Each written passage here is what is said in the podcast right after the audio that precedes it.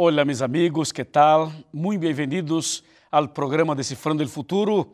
Estamos en una serie muy importante sobre los 10 mandamientos. El programa de hoy está imperdible. Muchas gracias porque tú estás aquí con nosotros a través TV Nuevo Tiempo. Bueno, antes de empezar el tema, quería explicarle que nuestro programa es un programa de internet, es un programa de televisión y es un programa de radio. Quero mandar um abraço para todos os amigos que acompanham por la rádio Novo Tempo e agradecer-lhe muito porque tu estás aí escutando este programa. E um saludo especial a todos, mis, todos os meus amigos que acompanham por internet. Nosso programa está em las principais redes sociais.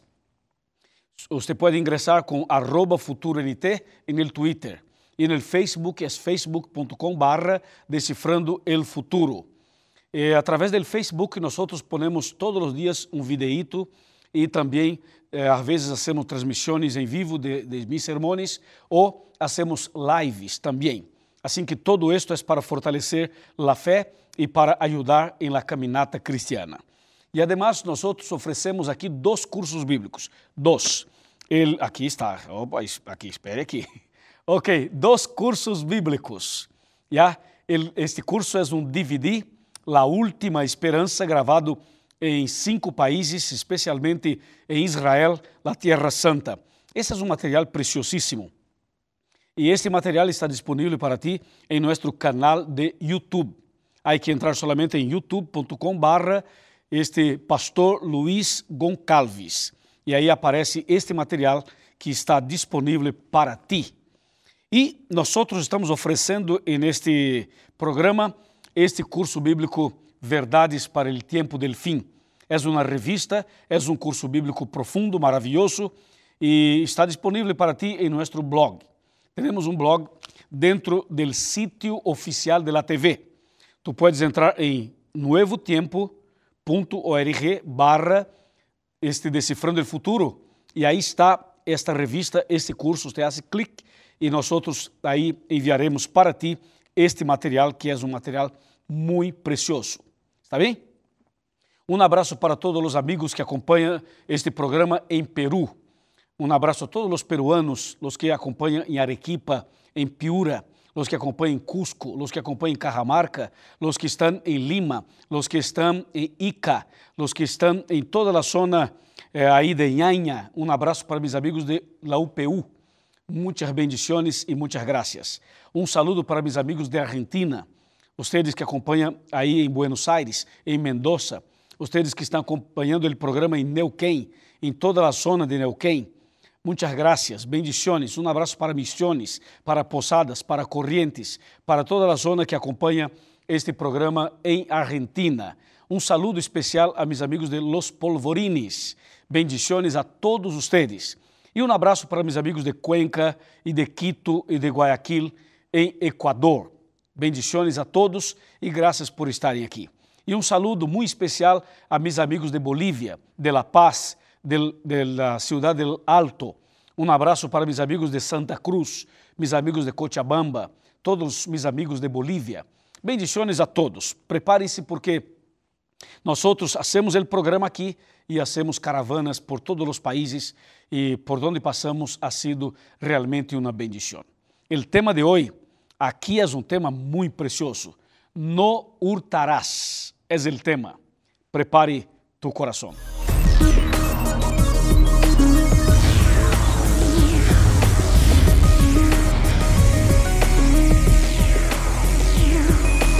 Aquí comienza Descifrando el Futuro con el pastor Luis González. Ok, estamos listos, preparados para el tema de hoy con la Biblia en manos. Seguramente tu estás preparado também, preparado para escutar por la rádio, preparado para mirar por pantalla de computadora ou preparado para mirar por pantalla de televisão. Tenho aqui minha Bíblia e seguramente esse tema é um tema que vai fortalecer muito a fé e vai ajudar a entender, a decifrar um pouco melhor o que significa este mandamento de número 8. Atenção, por favor, lo que aparece aqui em Éxodo capítulo 20, versículo 15, que diz: No hurtarás.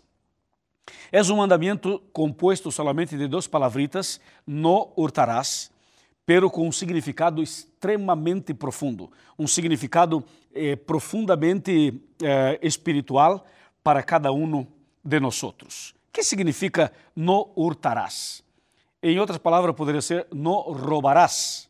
Ou seja, a Bíblia diz que é pecado, que é errado roubar, hurtar algo que pertence a outra pessoa. E neste programa queremos considerar o que significa isto em las várias esferas de la vida. Bueno, basicamente, no hurtarás significa que você não pode apropriar-se de algo que não é tuyo, que não, é, que não pertence a ti. Se há algo que não é tuyo, por favor, que não, que não, que não agarre, que não lo tome, que não, que não se apropie.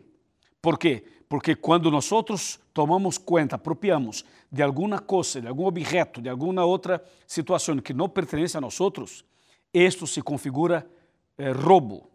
Então, a Bíblia diz para que nós não podemos hurtar nada, roubar nada. O problema é que a desonestidade, é que a falta de sinceridade e a falta de honestidade ha levado muitas e muitas pessoas a praticar pequenos e grandes hurtos. Ou seja, esse é um problema que praticamente involucra a todos, de uma maneira ou de outra maneira. Claro que há pessoas sinceras, há pessoas honestas, há servos de Deus que não hurta nada, que não rouba nada, seguramente que não. Só que às vezes nós nos metemos em uma situação que não, não programamos, que nós não pensamos, nós não, não armamos isto. Explico melhor o que estou tentando dizer. Muitas vezes nós outros uh, intentamos obter, uh, obter este ventaja em, em situações e lugares que não são apropriados. Muitas vezes nós outros compramos algo e tentamos pagar menos de lo que realmente vale. E às vezes armamos algo para, para tentar, de alguma maneira, obter ventaja. E isto é um problema, porque em realidade temos que ser honestos. Lo que é correto é correto, lo que não é, não é.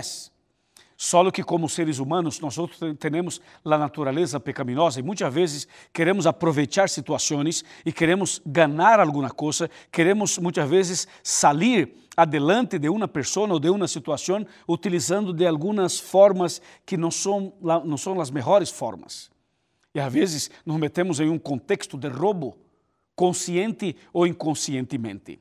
A Bíblia diz para que, para, para que nenhum ser humano, para que nenhuma pessoa pratique roubo, para que nenhuma pessoa viva uma vida de, de desonestidade. A Bíblia chama a atenção para isto. O mandamento de número 8 diz: é proibido roubar, é proibido hurtar. Só que o que estamos vendo no mundo é algo terrível. O que estamos vendo em toda, toda a face da terra é algo terrível. Há, há ninhos, há adolescentes, há jovens há pessoas adultas que estão roubando coisas, roubando supermercado, roubando banco, roubando carros, roubando dinheiro, roubando roupas, roubando, roubando, fazendo coisas horríveis. E por que passa isto? Bueno, porque a pessoa, por ser pecadora e não ter Jesus no coração, infelizmente, por uma situação, por um contexto que vive, muitas vezes as pessoas se metem em isto. Só que nada justifica, não há uma justificação para um roubo. Não há. Roubo é roubo, é pecado e, e, e ponto. Não há como explicar e dizer, bueno, eu roubei por isso, por isso, por isso. Não importa, é pecado, é errado. Não há como justificar isto. Agora, a palavra de Deus chama a atenção para algumas esferas de onde se pratica o roubo e onde se pratica esse tipo de, de atitudes. Le explico um pouquinho melhor. Hemos visto na política em la política de los países de Sudamérica, Latinoamérica, Centroamérica, em los países de todo o mundo praticamente, e alguns países mais, outros menos, nós hemos visto este senadores, deputados, outros políticos de outras áreas, que muitas vezes praticam algum tipo de roubo de uma maneira eh, distinta e são milhões e milhões de dólares, milhões e milhões de dinheiros, que são como que, como que eles acham uma maniobra, é uma maniobra tão, tão bem hecha, que às vezes nós não, não nos damos conta. De repente a justiça descobre e aí vem um escândalo porque porque o tipo estava aí como como um líder político e agora está rico, agora está milionário, milionário, agora está como que como que bilionário. Por quê? Porque estava aí buscando uma forma desonesta de conseguir, de conquistar, de ganhar mais e mais dinheiro. Então, assim que há roubo entre os políticos, há roubo entre os pastores e entre os sacerdotes. Não, estou, não, estou, dizendo que todos são, são, são ladrões, não, não. Estou dizendo que há roubos em, em essas esferas. E há roubos em outras esferas, em la sociedade. Há roubos, por exemplo, dentro de casa, dentro da família. Uma pessoa que, que tem vício, um jovem que está viciado em drogas, por exemplo, para manter seu vício, para manter e comprar drogas, muitas vezes este tipo se mete para roubar, para manter seus vícios, para comprar a droga. Assim que o roubo está presente em todas, quase todas as esferas da vida humana. E, e há outros aspectos que a Bíblia menciona. Le vou mencionar alguns detalhes. Por exemplo, aqui em, em, em, Salmo, Salmo 24, nós outros encontramos uma cita muito interessante. Salmo, Salmo, Salmo, aqui está, aqui está Salmo capítulo 24, versículo número 1, diz: Del Senhor es la tierra y la plenitud, el mundo y los que habitan en él. Repito, del Senhor es la tierra y su plenitud, el mundo y los que habitan en él. Esse texto afirma que toda a terra e que todas as coisas que existem em la terra pertencem a Deus. El Senhor é o dueño de todo. El Senhor é o dueño de todas as coisas en el cielo e aqui en la tierra. Incluso lo que pensamos que temos, em realidade não temos, porque todo lo que temos ou pensamos que temos pertence a Deus. E todo lo que existe, existe por causa de Deus. Ou seja, eh, não há nenhum objeto, nenhuma coisa que existe por acaso. Não. Todos é por causa de Deus. Por exemplo, tenho aqui uma Bíblia. A matéria-prima desta Bíblia vino da terra. A roupa, igual. Os carros, os bens materiais, todo esto viene de la tierra. E o Senhor criou a terra. Assim que, como diz Salmo capítulo 24, todo que existe é del Senhor e pertence ao Senhor. E o Senhor dá a nós todas as coisas. Só que nós somos mayordomos. Somos mayordomos, não somos dueños, somos mayordomos, ou seja, administradores. Pare para pensar comigo por um, por um instante. Quando nós nascimos, não trajimos nada. Nascimos sem nada. Não teníamos roupa, não teníamos nada. Quando nasce um ninho, um bebê, ele bebê não tem nada, não tem dinheiro, não tem tarjeta de crédito, não tem casa, não tem carro, não tem nada. Então este bebê cresce e empieza a trabalhar e passa toda a vida trabalhando, trabalhando, trabalhando. E finalmente conquista um montão de coisas. E quando chega a morte, eu te pergunto, que leva a la pessoa depois da morte? Não leva nada. Assim que como venimos ao mundo, volveremos ao polvo da terra sem nada. Então, nada pertence a nós. Nós não somos dueños de nada, ¿ok? Somos mayordomos, somos administradores. Então, a partir deste ponto de vista, temos que entender que estamos en este mundo para administrar o que o Senhor põe em nossas mãos. E quando apropriamos-nos de outras coisas que não são nossas, isto é roubo. Só que há outro detalhe importante. Este outro detalhe é o que disse Malaquias. Porque se o Senhor é dueño de todo, o Senhor então nos hace um pedido. O pedido é, bueno, todo, todo pertence ao Senhor. E o Senhor nos permite utilizar eh, desfrutar de todo. Só que o Senhor pede fidelidade em uma parte del todo. O Senhor pede solamente a décima parte, lo que a Bíblia chama de diezmo. O diezmo é a décima parte de lo que nós ganhamos, de nosso sueldo. E por que o Senhor pide solamente o diezmo, ou seja, a décima parte, 10% de nosso sueldo? ¿Sabe por quê? É uma forma de preparar-nos para o cielo. É uma forma de quitar de nós o egoísmo. Es uma forma de, de ajustar e de fazer um, trabalho especial em nosso caráter e em nossa personalidade. O Senhor está preparando-nos para viver a eternidade. Por isso Ele pide algumas coisas, e entre as coisas que pide, Ele pide fidelidade em la décima parte de nosso sueldo, de lo que ganamos. O Senhor permite que, que quedemos com 90% e Ele pide fidelidade em 10%. Quando nós retenemos os 10%, estamos roubando ao Senhor. Assim que o roubo pode estar em várias esferas da vida. As pessoas estão hurtando, como, como já expliquei, em la política, em la igreja, em la sociedade, em várias esferas da vida, incluso em los diezmos. Le vou a mostrar. Le vou a mostrar o texto bíblico. O texto bíblico está aqui, Malaquias capítulo 3, e está no Antigo Testamento. Aqui está Malaquias 3, a partir do versículo número 8, que diz: Robará el hombre a Deus? Pois vosotros me estáis roubando e perguntáis: que te estamos roubando? Los dízimos e las ofrendas, disse. Número 9. Malditos sois com maldição, porque vosotros, la nación toda, me estáis roubando. Mira, la nación toda me estás roubando. Traed todo el diezmo a la tesorería y haya alimento en mi casa y probable, probable en esto, dice el Señor Todopoderoso. A ver, si no abro las ventanas del cielo, las ventanas del cielo y vacío sobre vosotros bendiciones hasta que sobreabunde. Esse é um texto muito interessante, mira, Vale a pena ler com calma, despacio, porque o texto faz uma pergunta. A pergunta é: ¿robará al hombre a Deus? ¿É possível uma pessoa roubar al Senhor? A resposta é: sim, é possível. ¿En qué? Como? En los diezmos e las ofrendas. Quando nós não devolvemos os diezmos e nem as ofrendas, estamos roubando al Senhor. E o mandamento diz: não hurtarás, não roubarás. ¿Está claro? Quando uma pessoa então não devolve o dízimo, isto é roubo.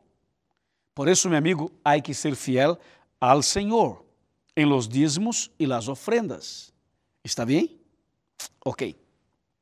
Bueno, há outro texto interessante que eu não vou ler, mas vou mencionar, vou citar.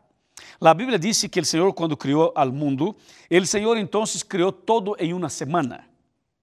E o ser humano foi criado em viernes. Em seguida, o Senhor criou um dia mais, o sétimo dia, o sábado.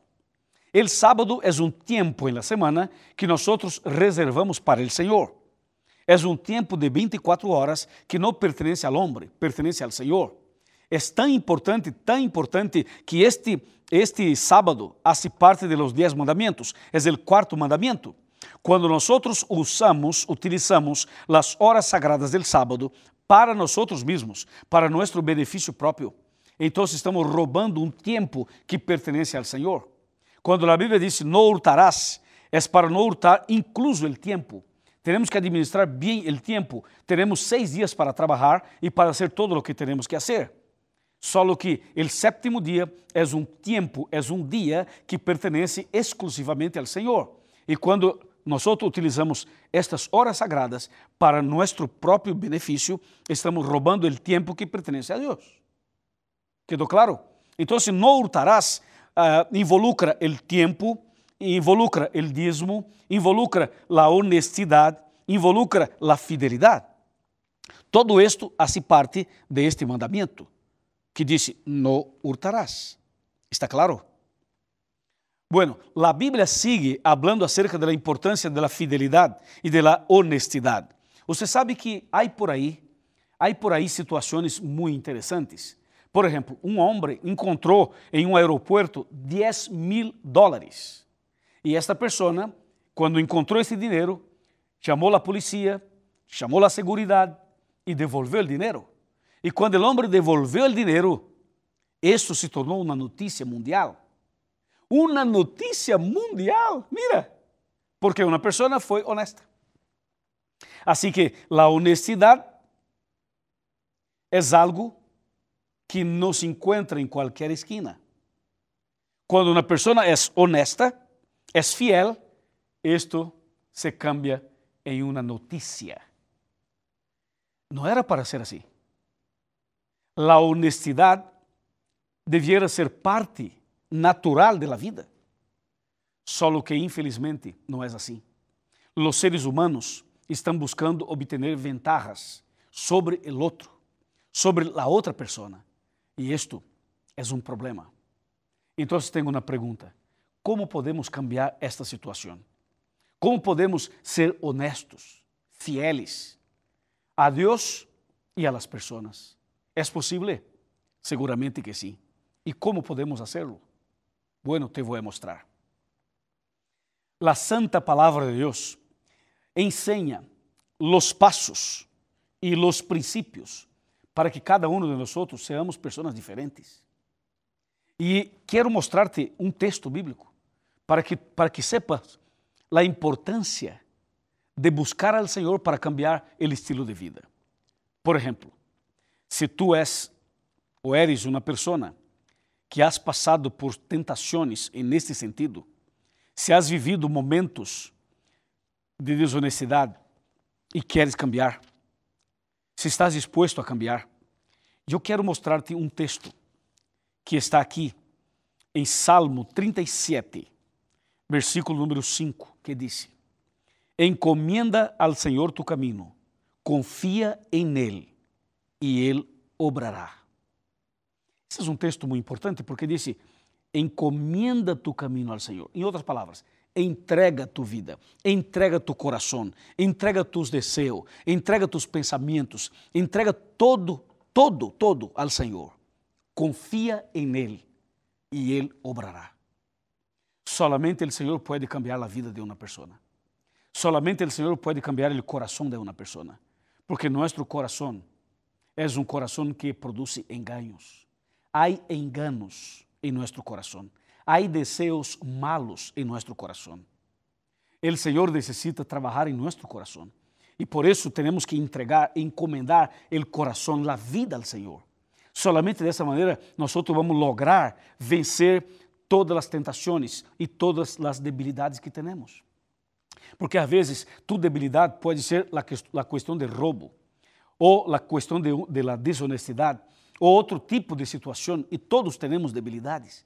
E a maneira de vencer as debilidades é encomendando ao Senhor nosso coração e nossa vida. Muitas vezes, o Senhor necessita ser um milagro, um milagro, uma cirurgia espiritual em nosso coração, para que haja um cambio, para que nós sejamos diferentes, para que nós sejamos realmente um testigo verdadeiro de Cristo Jesus. Eu tenho um texto para mostrar-te e vou fazê-lo aqui sentado em meu sofá. Vem comigo, vem comigo, vamos sentar aqui. Quero mostrar-te a ti este Ezequiel. Por favor, acércate, acércate um pouquinho mais. Eu quero mostrar-te Ezequiel capítulo 36. Mira que texto bíblico precioso. Ezequiel capítulo 36. Vamos a ler os versículos 26 e 27.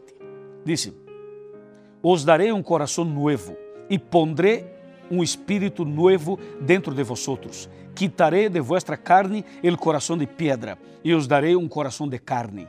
Pondré mi espírito dentro de vosotros e harei que andeis em mis mandamentos, que guardeis mis normas e las cumpláis. Este texto, estes dois versículos, estão dizendo que o Senhor está disposto a arrancar este coração de pedra que temos. O Senhor está disposto a fazer uma cirurgia em nossa, em nossa vida, em nosso coração, porque muitas vezes temos em nosso coração pensamentos de roubos, de desonestidade, muitas vezes temos em nosso coração envidia, temos em nosso coração orgulho, orgulho, temos em nosso coração esta vanidade, temos em nosso coração muitas vezes sentimentos que não são agradáveis ao Senhor.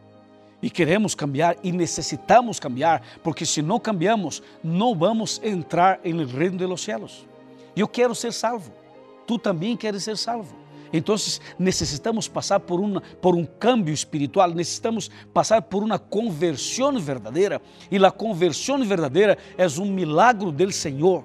Estou seguro, meu irmão, estou seguro, minha irmã, que se nós clamamos ao Senhor, o Senhor contestará, o Senhor derramará uma bendição e hará em nosso coração uma cirurgia, um câmbio, uma mudança, algo que vai transformar nossa vida definitivamente para que sigamos os princípios da lei, os princípios de los mandamentos, para não hurtar, para não roubar, para seguir firme como um servo, um hijo, uma hija de nosso Padre Celestial.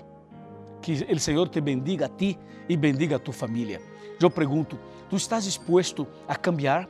Estás disposta a começar uma vida nova? Estás disposta a entregar sua vida ao Senhor, a encomendar seus caminhos ao Senhor? Há que hacerlo e depois de tomar essa decisão, há que ir à igreja, há que fazer um curso bíblico para conhecer um pouco melhor e há que nascer de novo, há que sepultar todos os pecados, todos os errores, todo o passado, há que sepultar através das águas bautismales. Há que ser bautizado para sepultar todo o que passou e para começar uma vida nova. O Senhor está disposto a produzir em tu coração e em tu vida os cambios que tu necessitas e que nós necessitamos.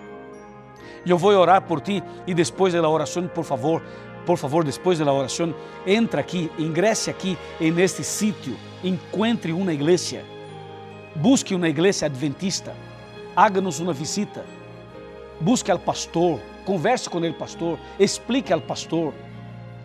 E por favor, e por favor, empiece a estudar a Bíblia e a tomar decisões e cambiar e nascer de novo para que esteja preparado para a vida eterna. Amém? Amém. Vamos orar? Vamos. Querido Padre Celestial, alabado seja tu nome por este tema. Senhor, ajuda-nos porque queremos ser fiéis, queremos ser honestos, queremos, Padre, guardar este mandamento e queremos obedecer todos os mandamentos. E isto só é, só é possível por tu graça e por tu misericórdia. Então, Padre, eu te suplico uma bendição para esta pessoa que ora comigo, que clama comigo.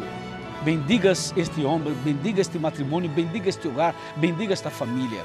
Eu entrego em tus manos de amor esta pessoa, em nome de Jesus. Amém.